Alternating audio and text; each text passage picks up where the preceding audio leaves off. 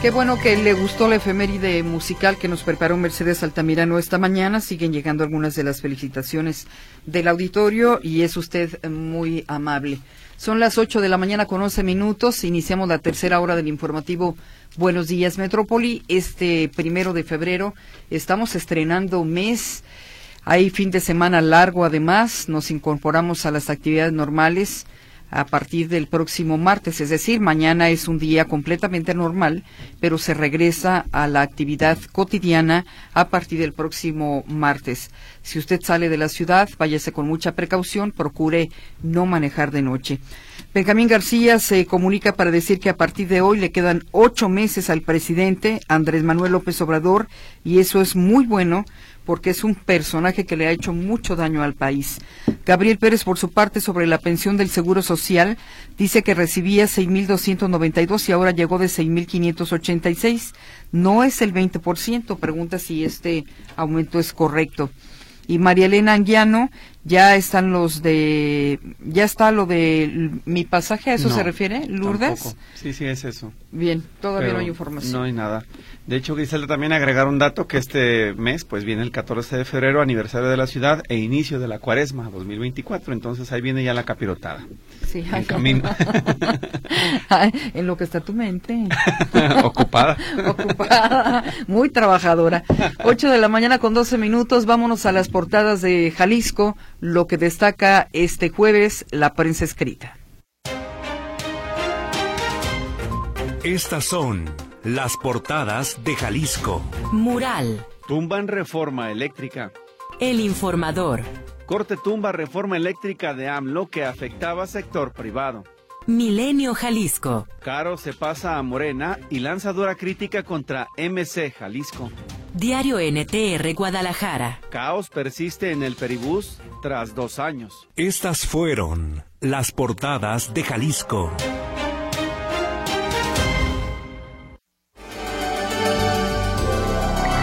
Mala calidad del aire tiene este miércoles el sur de la zona metropolitana. Activan contingencia en las pintas y, pintas de hipercontingencia en Miravalle. Persiste todavía esta mañana.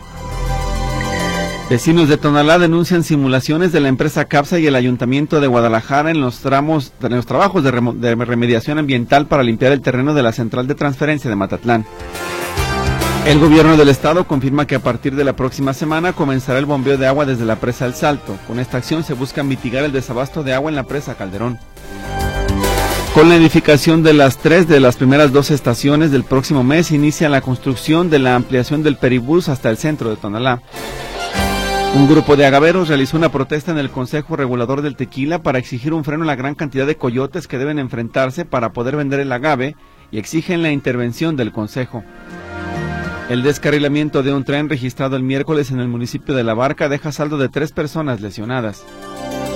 Interviene en la Fiscalía Especial en Personas Desaparecidas un predio abandonado en la colonia residencial Plaza Guadalupe en Zapopan. Podría haber varios cuerpos enterrados.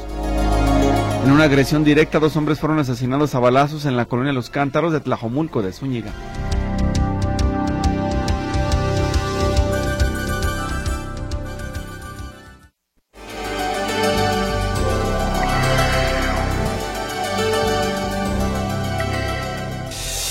El comentario en Buenos Días Metrópoli.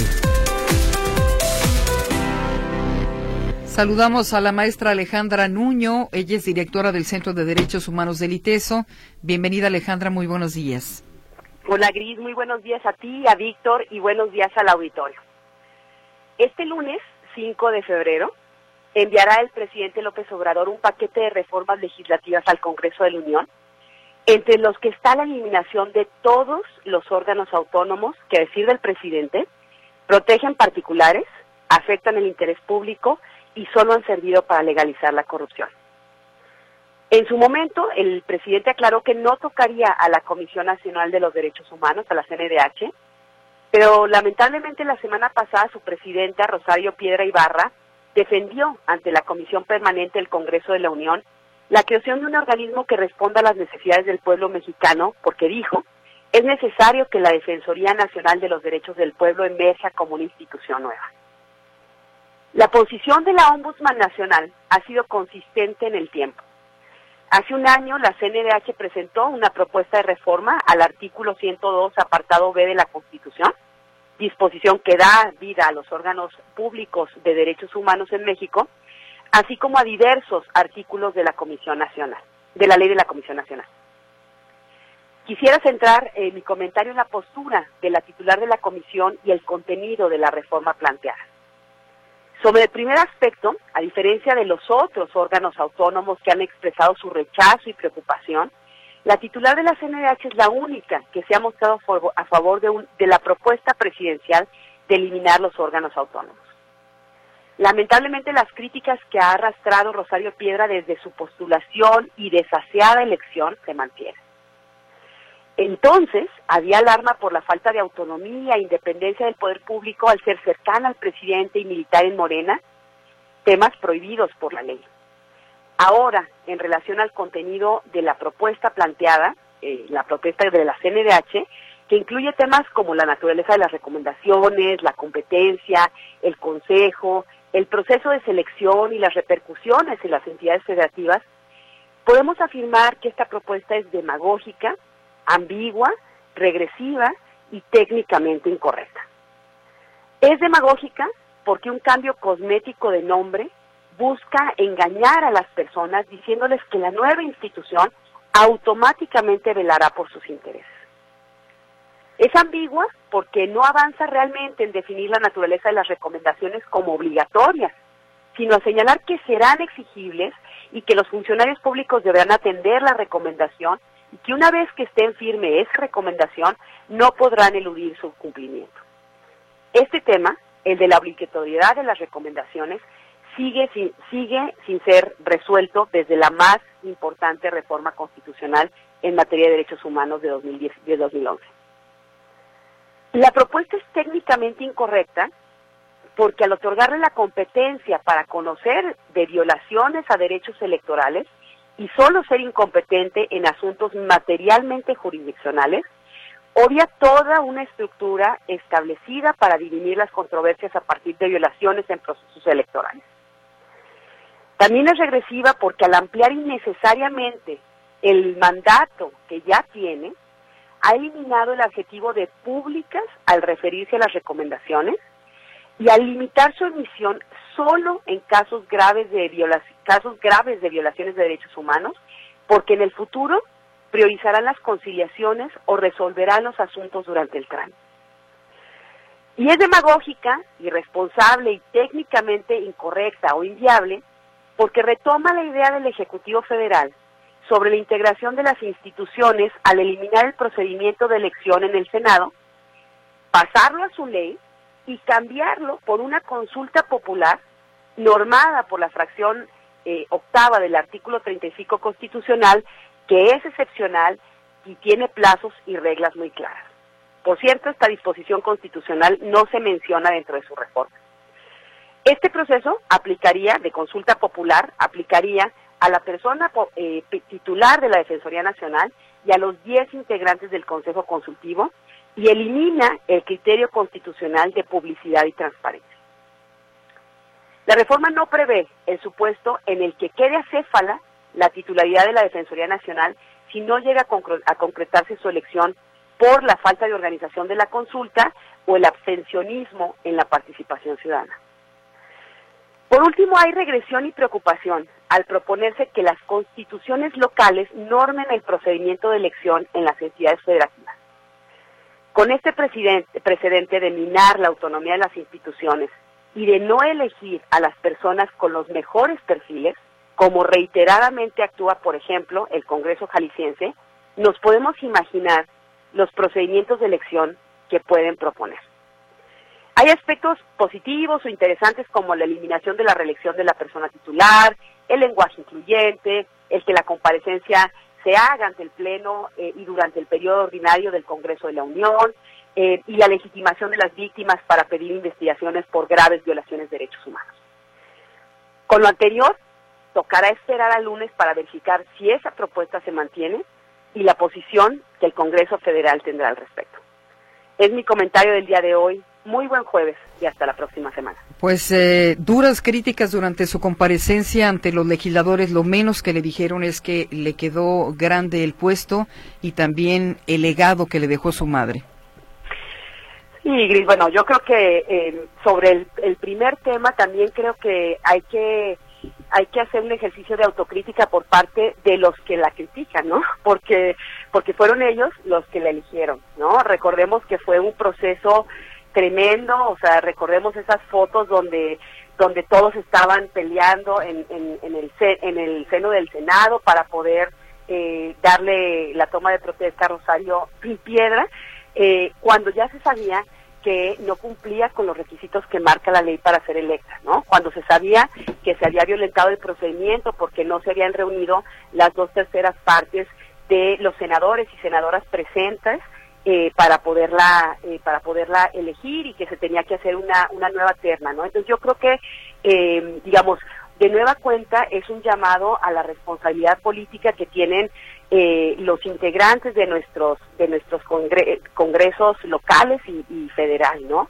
Y por supuesto, digamos, eso, lamentablemente esas críticas se han visto reflejadas en, en el actuar, ¿no? Una comisión nacional que no ha nombrado titulares en sus visitadurías generales, una comisión nacional por ejemplo, que se abstiene de presentar acciones de inconstitucionalidad eh, y que públicamente dice que no las hace, por ejemplo, ante reformas a la Guardia Nacional porque está de acuerdo con la militarización del país, una comisión nacional que critica públicamente a quienes eh, se preocupan por la por la digamos por toda la construcción del tren Maya, ¿no? Entonces, sin duda alguna, el procedimiento de elección muy desaseado y lamentablemente su gestión pues ha sido increíble, ¿no? Y, y terminaría tal vez con con cómo se ve reflejado eso en en la renuncia de sus consejeros y consejeras. Cuando le eligieron, la mayoría de los consejeros renunciaron eh, y ahora recientemente han vuelto a renunciar, la totalidad prácticamente, precisamente porque pues no le da eh, el, el lugar a esas personas que tienen el mandato, pues sí de acompañar a la comisión, pero también de, eh, de ser un, un contrapeso eh, en la rendición de cuentas de la, de la titular de la CNDH. Claro, y es que ha sido una lástima, Alejandra, que por ejemplo se dieran pasos adelante, por ejemplo, cuando se eleva a rango constitucional los derechos humanos y por otra parte no tengamos instituciones que estén a la altura de las circunstancias. En México hay una crisis de derechos humanos, empezando por el tema de la seguridad y los desaparecidos, y las comisiones se convirtieron en botines políticos eh, y de los partidos. Eh, eh, en agencias de colocación, quedando, quedándose muy cortos en las responsabilidades que ejercen en defensa de los derechos humanos. No, sin duda alguna sí, y, y, la verdad es que en esa reforma también, recordemos la, la del 2011, que, que, es la que mencionas, esa reforma fue, digamos, de las más importantes en materia de derechos humanos porque tocó 11 artículos constitucionales, ¿no? Entre ellos, el artículo 102 apartado B, ¿para qué? Para hablar de que son, eh, para darles autonomía a, las, a los organismos de derechos humanos, para hablar, entre otras cosas, por ejemplo, de la importancia de los procesos transparentes eh, eh, y participativos, eh, en, hablando de la, de la elección, ¿no? Eh, un sistema de ombudsman que, que es de los más caros en el mundo, ¿no? Que es de los más caros en el mundo y que, como tú bien dices, lejos de, digamos, de sumarse a las preocupaciones internacionales sobre la crisis que vivimos en México en materia de derechos humanos, pues simplemente legitiman o, o, o digamos, están en el puesto sin saber más qué hacer eh, con temor o, o con complacencia o tolerancia, pues a la, digamos, a la, al actuar público, ¿no? Al actuar político que es exactamente para lo que no deberían de estar hechas. Bien. Alejandra, como siempre, un gusto saludarte y escucharte con el análisis en materia de derechos humanos. Muchísimas gracias, que tengan buen día. Un fuerte abrazo. Igualmente. El comentario en Buenos Días Metrópoli.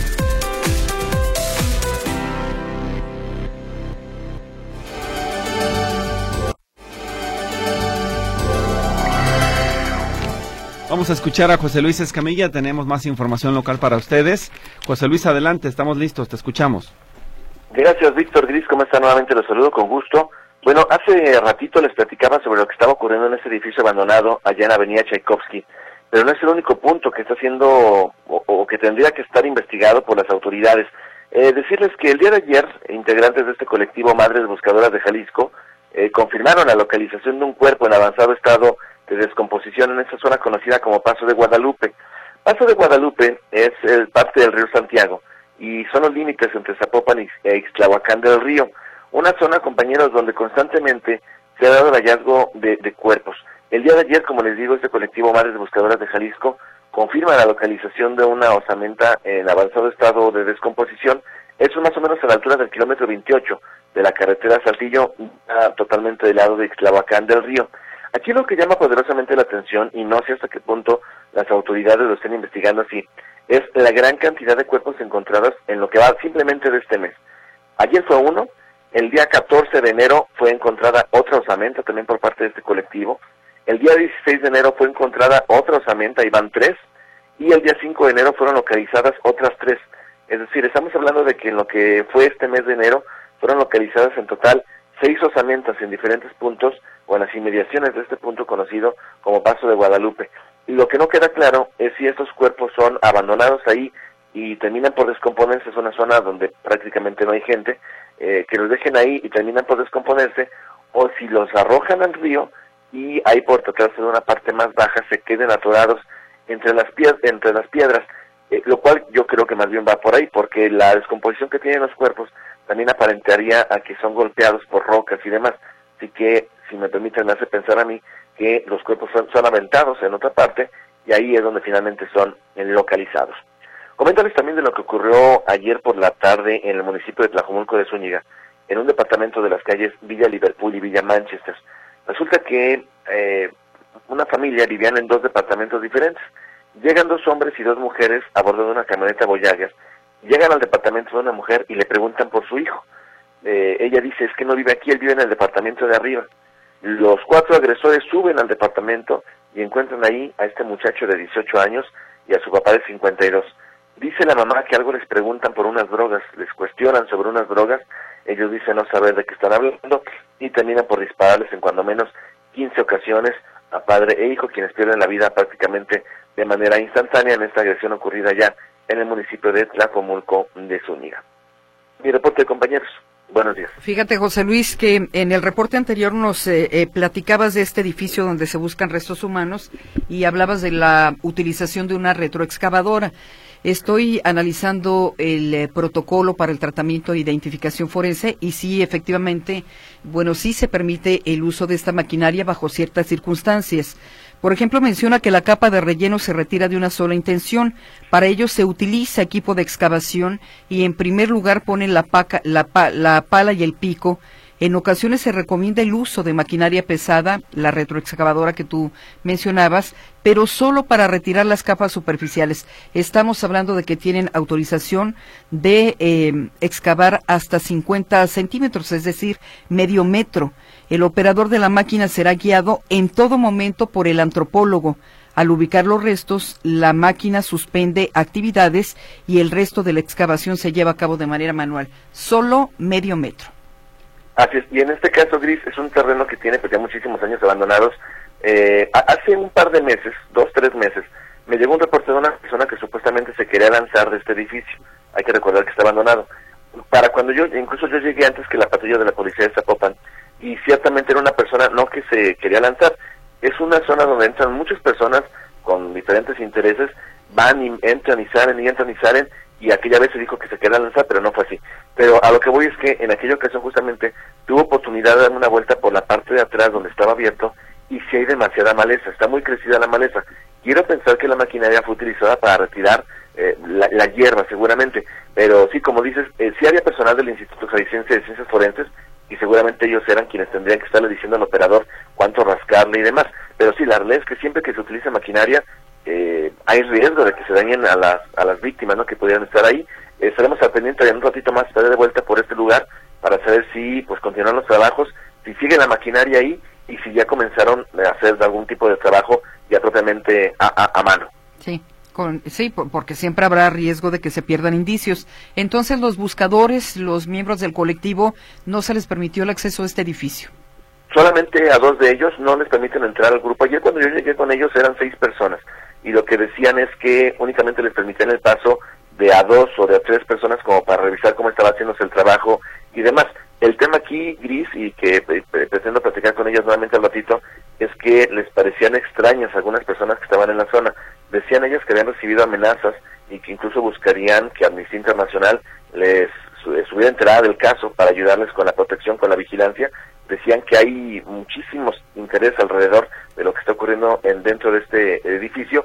Pero bueno, contestando concretamente a tu pregunta, sí les están dejando pasar, pero solamente en grupos de dos o tres personas cuando mucho. Bien, pues eh, te agradezco, José Luis, eh, la información y la interacción precisamente para abonarle a estos temas que son sumamente delicados. Ah, hasta luego, buenos días. Gracias, muy buenos días. Bien, José Luis Escamilla, vamos con José Luis Jiménez Castro está también en la otra línea. Adelante, José Luis. Hola, ¿qué tal? ¿Cómo están? Muy buenos días. Eh, pues sí, Víctor, sí llegan, ah, sí llegó ya hoy la pensión del Seguro Social, creo que les preguntaban por ahí, hoy, eh, este primero de febrero, llega ya, ya llegó, ya cayó la pensión del Seguro Social con el incremento que anualmente se da, es del 4.66%, es el de hoy 4.66%, así que tendrá un poquito más de dinerito, usted que es pensionado del Seguro Social, seguramente al ir a cobrar ya verá reflejado ese incremento. En cuanto a la pensión de bienestar, hoy corresponde a la letra C, a la letra C de Castro, de Castorena, en fin. Mañana corresponde a las letras T, E y F, D, E y F. Y hay que recordar que el lunes, por ser día festivo, no se estará distribuyendo dinero alguno del 65 y más será entonces hasta el próximo martes, donde la letra G será la, el apellido correspondiente para cobrar el 65 y más. Así que los de la letra G, los González, García, eh, todos ellos tendrán que esperarse hasta el martes para cobrar su dinero de 65 más.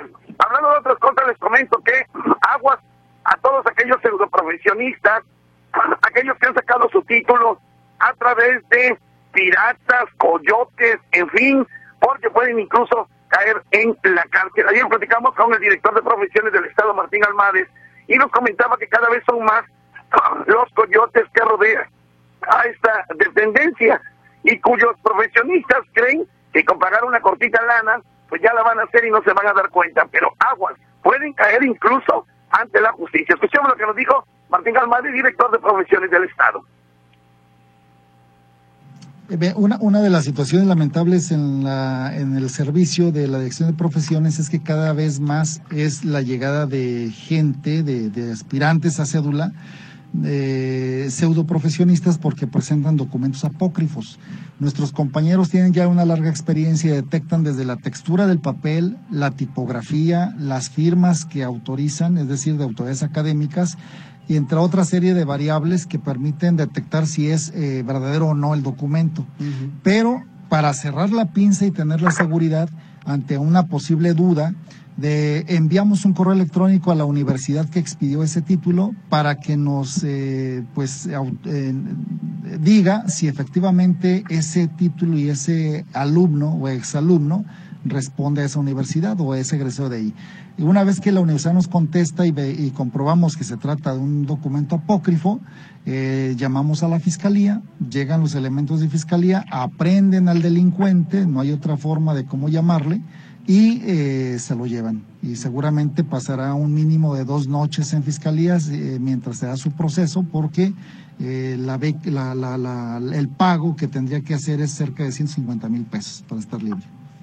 Ahí está lo que comenta el director de profesiones del Estado, Martín Alma, desde que aguas hay muchos pseudo veterinarios, ahora están de moda los veterinarios, entre comillas, aguas, porque pueden caer incluso en, la cárcel. Y ya para concluir, les comento que inician hoy las inscripciones a bachillerato de la Universidad de Guadalajara. Yo les quiero invitar a módulo de servicio. Hoy estará con nosotros la maestra Laura Puebla, para ella es coordinadora general de control escolar de la Universidad de Guadalajara para hablar justamente de las inscripciones a las prepas de la Universidad de Guadalajara, para que sepan qué tienen que hacer, cómo le tienen, cómo se tienen que registrar, y de más 10 de la mañana, Radio Metrópolis de 50 de AM, vamos a hablar justamente de las inscripciones en un bachillerato. Eh, y para la gente que me preguntaba en dónde va a ser este concierto, en qué templo va a ser un concierto gratuito, un concierto clásico, será mañana 2 de febrero en el Templo de Jesús María, que está ahí en la calle Morelos, en la zona centro de Guadalajara, a las siete y media de la noche, la orquesta de cámara Beethoven interpretará música de Haydn, de Mozart, de, de Bach, entre algunos otros. Así que bueno, siete y media entrada gratuita, hay que llegar temprano porque también es entrada eh, cupo limitado en el templo de Jesús María, ahí en el centro de Guadalajara. El reporte que les tengo, gracias, muy buenos días.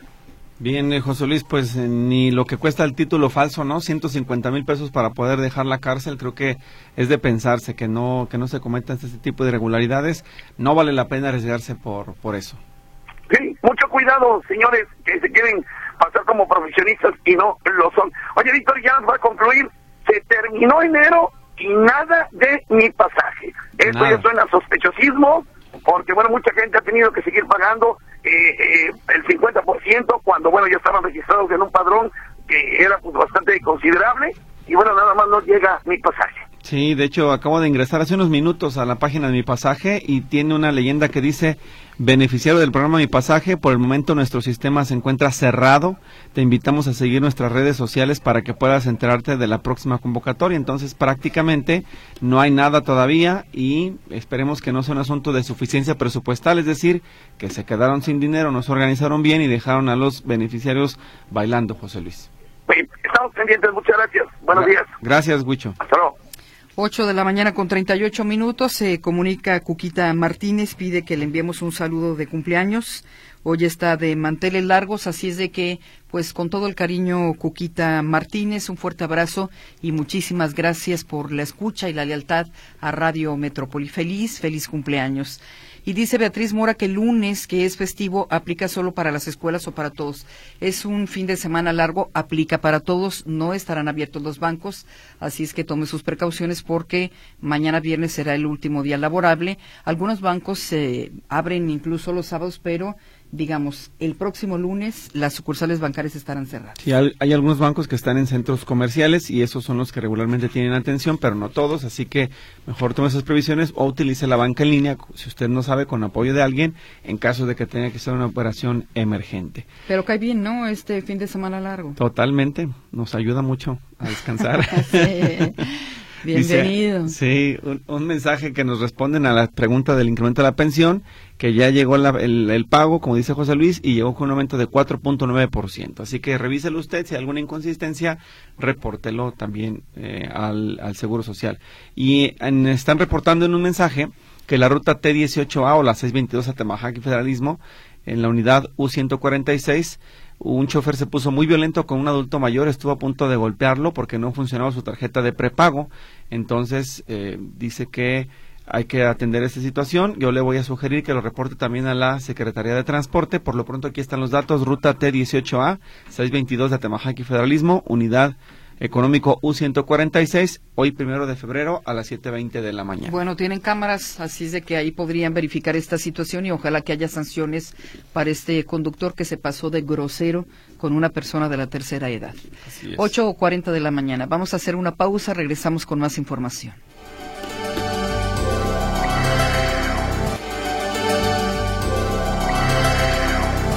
Bueno, hace algún eh, algún momento una persona del auditorio decía que eh, no renunció al gobierno del estado y no se no, se le olvidó presentar su declaración patrimonial y lo están sancionando. Y él se pregunta por qué en el caso de Ricardo Sánchez Beruben que no hizo su declaración patrimonial o al menos no reportó que tenía eh, digamos inversiones en Jox Holding porque a él no le hacía nada.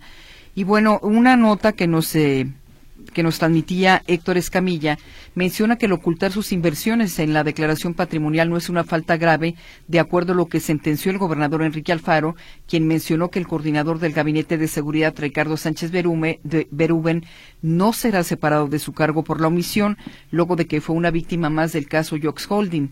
El mandatario señaló que respaldará las investigaciones sobre el hecho que lleva a cabo la Contraloría Estatal. Mencionó también que hay tres, de tres a seis corporaciones municipales que están bajo investigación por presunta intromisión del crimen organizado. Señaló que no serán desarmados y no reveló cuáles, pero que la indagatoria se realiza junto con el Centro Nacional de Inteligencia. Una nota informativa que le reitero nos transmitía Héctor Escamilla. Vamos a más noticias. Arturo García Caudillo está en la Ciudad de México con lo que sucede en la conferencia mañana. Arturo, te escuchamos. Adelante. tal, eh, Víctor, Cris? Nuevamente me da gusto saludarles. El presidente Andrés Manuel López Obrador arremetió en contra del Poder Judicial por la decisión de la, de la segunda sala de la Suprema Corte de Justicia de la Nación de conceder el amparo a las industrias privadas en contra de la ley de la industria eléctrica, esta que daba eh, pues eh, toda la eh, toda la iniciativa a la Comisión Federal de Electricidad, todas las facultades para decidir respecto del suministro de energía eléctrica o tener preponderancia en el suministro de energía eléctrica por encima de los privados. Eh, ante esto, pues hubo diferentes amparos y ayer justamente la decisión de la segunda sala, por mayoría de tres votos en contra de dos, eh, optaron por conceder este amparo. Ante esto, el presidente Andrés Manuel López Obrador eh, arremetió, como ya es costumbre, en contra del Poder Judicial, reiteró que hace falta la reforma judicial y que los jueces, ministros y magistrados sean electos por voto popular. Pero bueno, vamos a escuchar justamente lo que comentó, porque aparte también arremetió en contra del Poder Judicial por la liberación del abogado Juan Collado. Escuchemos justamente al presidente López Obrador. Pero estamos tiempo remando contra corriente. Primero por esta legislación que considera monopolio a la Comisión Federal de Electricidad. Y luego entonces eh, le ha dado legalmente todo el respaldo a las empresas particulares extranjeras con las que han hecho negocios jugosos los políticos corruptos de México. Ya hemos hablado mucho de esto, de cómo Iberdrola se llevó de consejero al expresidente Felipe Calderón, una empresa española que fue impulsada se convirtió en un monopolio privado en México. Y llegó al descaro de contratar como empleado al expresidente de México, al que ostentaba la presidencia en el país. Entonces, esto por un lado. Por otro lado, el Poder Judicial entregado completamente a estos intereses particulares. Entonces, cada vez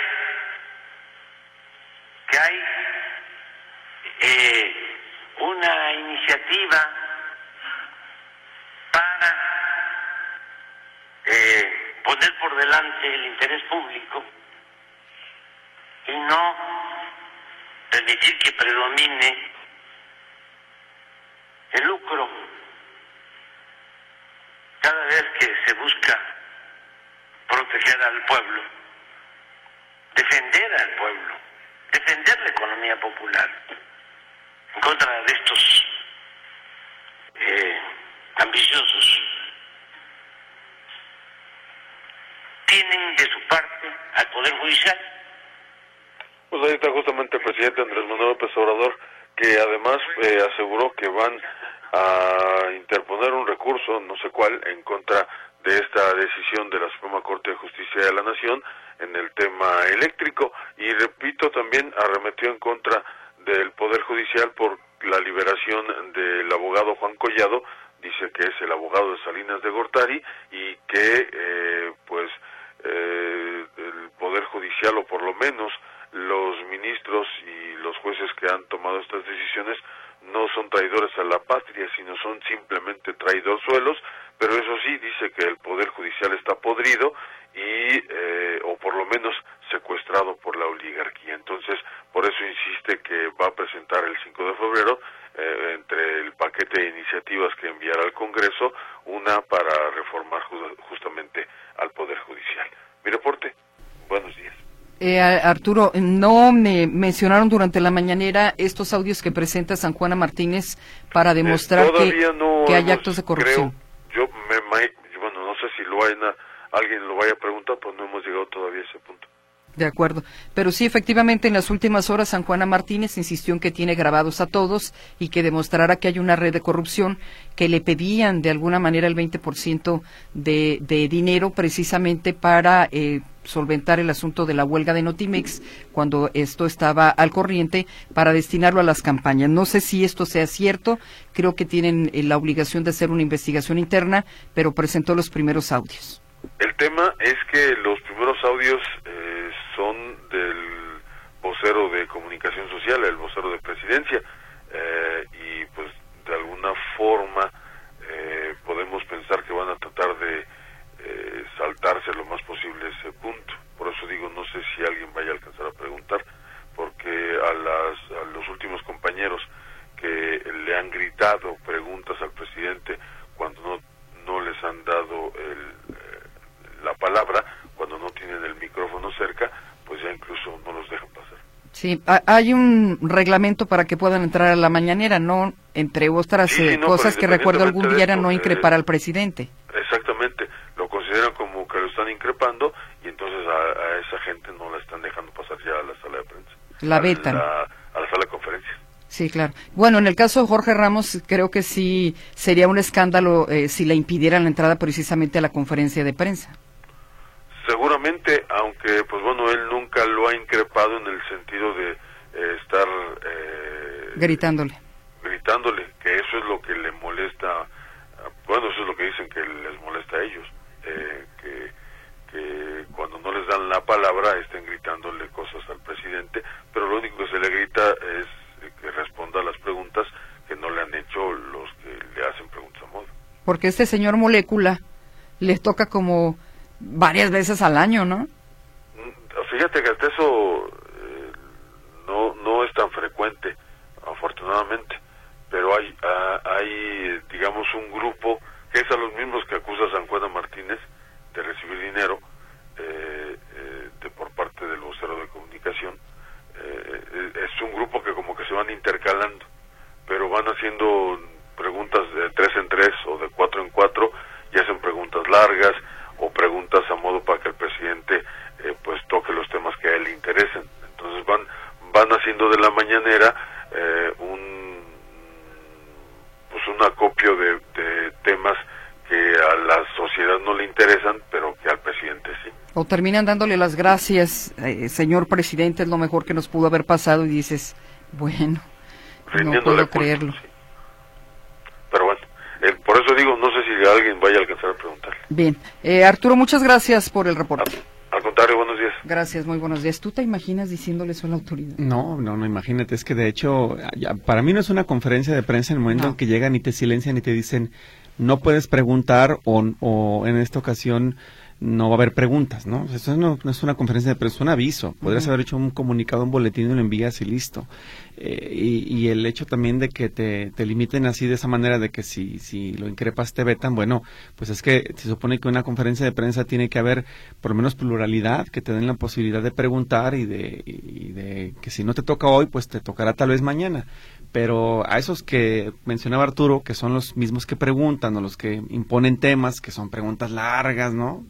También yo les más llamo que reventar. una pregunta es un comentario. Un comentario, sí. más que una pregunta es un comentario. Yo les he dicho, a, a- bueno, aquí, aquí en Jalisco yo les digo reventadores, porque Sí. me tocó lidiar con varios Los de ellos, hay, los, los hay, hay. hay muchos, y allá también pues son lo mismo, nada más que pues con otra dinámica, ¿no? Que a la pregunta son Claro. una teoría, ¿no? Desglosada en no sé cuántos minutos, que ya se te olvidó lo que preguntaba Sí, y el sí, sí. presidente contesta igual, entonces ¿cuál tiempo? Cuando hay un tema, eh, para dejar muy claro que son los reventadores, cuando hay un tema álgido contra la autoridad, por ejemplo, que los periodistas de la fuente estén entrevistando al gobernador y no le está gustando el tema, siempre hay alguien que distrae con una pregunta. Para eso, para, para eso los ponen, ¿no? Así es, así es. Y son preguntas tan absurdas como, señor gobernador, ¿qué le parece el triunfo de las Chivas? Y entonces el otro feliz empieza a hablar de las Chivas y ya se le olvidó que tenemos más de 16 mil desaparecidos, por ejemplo. Sí, claro. Entonces ese es, el, ese es el efecto de los reventadores. Y hay aquí periodistas en Jalisco que lo Sí. hacen. ¿no? Bueno, reporteros, diría yo. Y a veces no es ni siquiera porque los manden, sino porque ellos quieren quedar bien con la autoridad. Sí, es, muy extraño, muy extraño, pero pierdes el hilo de la entrevista, no hay este, la manera de continuar con la, el seguimiento de los asuntos y la autoridad feliz y a todos les complace que pasen ese tipo de cosas. ¿Están pagados o no? Eso es lo que no sabemos. Sí. Bueno, María Josefina Jauregui pregunta si las recaudadoras abrirán el próximo sábado. El sábado, las municipales creo que ya no estaban abriendo porque solamente algunas lo hicieron por el mes de enero. Sería cuestión de que nos dijera qué municipio específicamente requiere saber para consultarlo directamente con el ayuntamiento y darle ese reporte. Carmen Estrada eh, pide que repitamos de cuánto fue el aumento a la pensión del Seguro Social porque no alcanzó a escuchar. 4.66% de acuerdo a lo que nos estaban reportando los escuchas que ya lo midieron y ya lo están recibiendo en sus cuentas eh, bancarias. Yo tengo también participación del auditorio a través del el chat y dice Jesús Garibay en el carril del macrobús, que es el carril el, el confinado, la fiscalía y de la fiscalía también. Vengo desde Belénes hasta donde termina yendo a la carretera Zapotlanejo. Conté seis camionetas de la fiscalía que van todas por el carril del macrobús. Dice que prepotencia, esa es su inconformidad. Rodolfo Robles dice, en la zona de Chula Vista, en Santa Fe, Valle de Tejeda y alrededores, en Tlajumulco de Zúñiga, el aspecto vial es todo un caos, desde baches por todos lados, falta de semáforos y además, por si fuera poco, todo el mundo se estaciona en zonas prohibidas en muchas ocasiones hasta doble fila y nadie hace nada. Tengo viviendo cerca de ocho años en esta zona y nunca he visto un agente vial. Felipe Lomeli García Luna fue declarado culpable en una corte de Estados Unidos solo por testimonio de testigos protegidos de cárteles afectados cuando estuvo en la Secretaría de Seguridad y esto fue celebrado por López. Ahora que esos mismos testimonios señalan el financiamiento a López ya no son confiables, no quiere demandar formalmente ante tal agravio porque sabe que existen las pruebas. Ayer le decía a Víctor Montes que fue uno de los temas más comentados en redes sociales y también en programas de análisis, este supuesto financiamiento del narco a la campaña del eh, presidente Andrés Manuel López Obrador en el 2006. Escuchaba un análisis que hacía Denise Merker, que me parecía pertinente porque eh, fueron tres los periodistas que escribieron prácticamente con las mismas palabras sobre esta, esta investigación. Y a veces sucede que la misma fuente, pues, em, eh, le da la información a los mismos periodistas, incluso en una misma sesión, y ya cada medio escribe esta investigación. Entiendo que, por ejemplo, ProPública, que fue uno de los eh, espacios donde se publicó, es un medio muy serio, igual que el periodista que tiene dos premios Pulitzer, por este trabajo. Sin embargo, también no se deja de lado el hecho de que eh, podrían estar siendo utilizados justo en este momento eh, en aras del proceso electoral.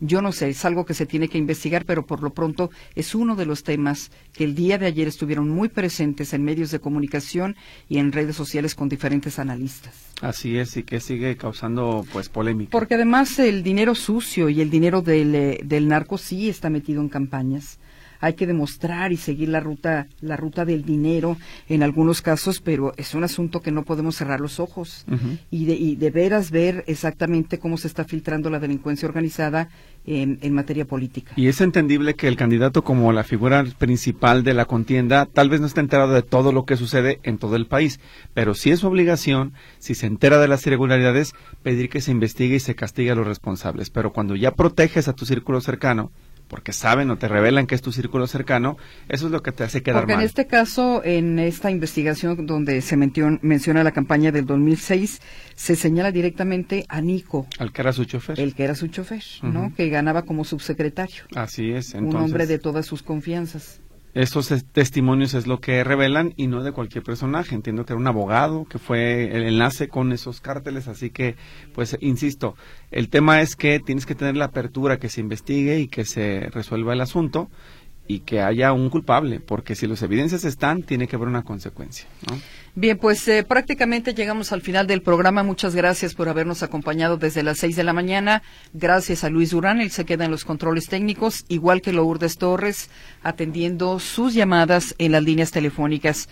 Muchas gracias por toda la comunicación que hay eh, todos los días, por la interacción, por las felicitaciones y los saludos. Qué bueno que siga la lealtad y qué bueno que se siga sintiendo parte de esta familia. Saludos a quienes festejan su onomástico y su cumpleaños, porque ahí hubo varios felicitaciones para cumpleañeros. Sí, sí, sí, ha estado esta semana tupida de, de hecho de, De- cumpleañeros, así que pues a, a disfrutarlo y a aprovecharlo si es que les toca. Bien, entonces eh, tú estás esperando la cuaresma para la capirotada, te puedes adelantar, pero por lo pronto que tengas un buen jueves. Muy bien, en donde encuentre, porque ya los super seguramente han de La tener. tradicional o la, la tradicional o la que va con leche Nestlé, que es un poco más, eh, No, la más tradicional. moderna. No, la tradicional. La de... La que lleva nada más jugo de piloncillo. Piloncillo. Rico. tomate, queso, cacahuates, todo eso. Esa, esa es la buena.